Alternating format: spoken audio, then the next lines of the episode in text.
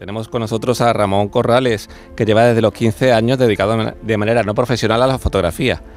En un principio, de manera casi instintiva, se interesó por temas sociales, dando importancia esencial al elemento humano, en una época en la que las fotografías te esperaban a la puerta de tu casa, en una España que ya no existe. Ha participado en distintas publicaciones, así como en exposiciones colectivas e individuales. De formación autodidacta, es un apasionado de marcas tradicionales e icónicas de la fotografía, donde la cámara se convierte en una prolongación de la mano y donde todo está centrado en lo esencial, prescindiendo de tecnicismos superfluos que pueden producir imágenes poco espontáneas.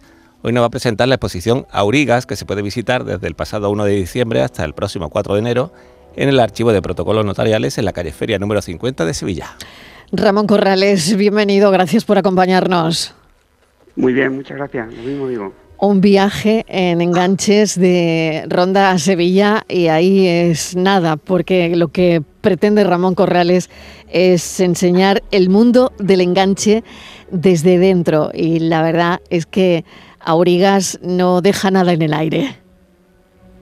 Bueno, pues sí, la verdad que ha sido, ha sido un trabajo largo, está como cinco años eh, después, detrás de, de, los concursos de enganches, tanto en Ronda, que es mi ciudad natal, como en Sevilla. Al final esto plasmó en un libro de unas 150 fotografías y ahora lo que hemos, lo que hemos puesto es una síntesis de esas 150 fotografías, son unas 40 fotografías en gran formato. Hay fotografías, eh, las más pequeñas miden un metro veinte por un metro veinte y la más grande prácticamente tiene tres metros de largo y entonces es una síntesis, eh, un poco la esencia de, este libro. ¿no?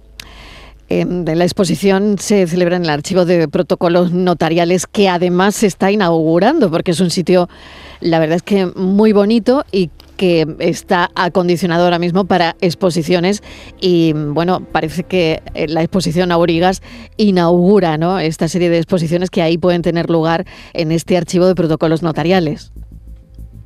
Sí, pues, pues mm, dices bien. Eh, la verdad es que ha sido un sitio que, bueno, como su nombre indica, está dedicado a, la custodia de los archivos mm, de los protocolos notariales que tienen hasta 100 años de antigüedad, pero había una gran, una gran iglesia eh, que fue un, el origen de esto es un convento que compró, se compró por el Colegio Notarial en el año 1927 y que ha estado ahí y ahora, eh, digamos, ha sido la primera exposición que se ha puesto en este, en esta gran, en esta gran sala. Entonces, para mí eh, ha sido, como notario, ha sido un, un, honor, pero también ha sido un reto, ¿no? Porque hemos tenido que resolver problemas mm, básicos desde la colocación de la fotografía, no podía colgarse nada en las paredes, sino que fabricar atriles, una, la iluminación, etcétera, etcétera, etcétera, pero al final creo que ha merecido la pena el esfuerzo de tantos meses, porque ha sido bastantes meses de preparación, porque creo que ha quedado bastante, bastante digno y bastante, bastante bien. Bueno, pues es hasta el 4 de enero, el tiempo está como para no pasear mucho, así que mejor una exposición, Francis. Hombre, por, supuesto, Marilo, y además que yo reivindico, y gracias creo a este tipo de exposiciones, la belleza del blanco y negro, Ramón, porque bueno, unas imágenes tan coloridas como pueden ser los enganches y tal, el blanco y negro creo que es un reto darle la expresividad que tienen las imágenes, ¿no? Sí, es que, es que mm, el color, el color, eh, digamos, el color a veces es un elemento que distorsiona, que distrae, ¿no? Eh, va un poco a, lo externo, mientras que el blanco y negro va al alma, ¿no? A la, esencia de, del porqué de las cosas, ¿no? Entonces, mm, eh, el, campo del, del, mundo de los enganches tiene un colorido, evidentemente, pero dentro hay un submundo, hay un mundo de personas que producen todo este espectáculo y, y es lo que yo he querido captar, ¿no? Es un poco el alma, el alma de, de este tipo de espectáculos que para eso el blanco y negro es único. ¿no? Eh, luego también, como alguna vez lo hemos hablado, el blanco y negro, eh, a pesar de ser blanco y negro, mm, eh, tiene sus colores, el blanco y negro tiene sus colores, que, son los grises, ¿no? Y luego dentro de los grises, o dentro del negro hay vida, y dentro del blanco hay vida, ¿no? Es decir, que todo un mundo lleno de, cromatismo y de, y de, y de matices que, que, es lo que hace una fotografía en blanco y negro distinta a una fotografía de color parecen sacados de, otra época los personajes que pueblan esta exposición. Por, su aspecto, ¿no? por el modo que tienen de, ir en, coches de caballos. Por supuesto, el animal, el caballo, muy protagonista, eh, captado por la cámara en distintos momentos bellísimos, además. Eh, así que esto es lo de ayer, pero hoy que es como una forma de definirlo, Ramón.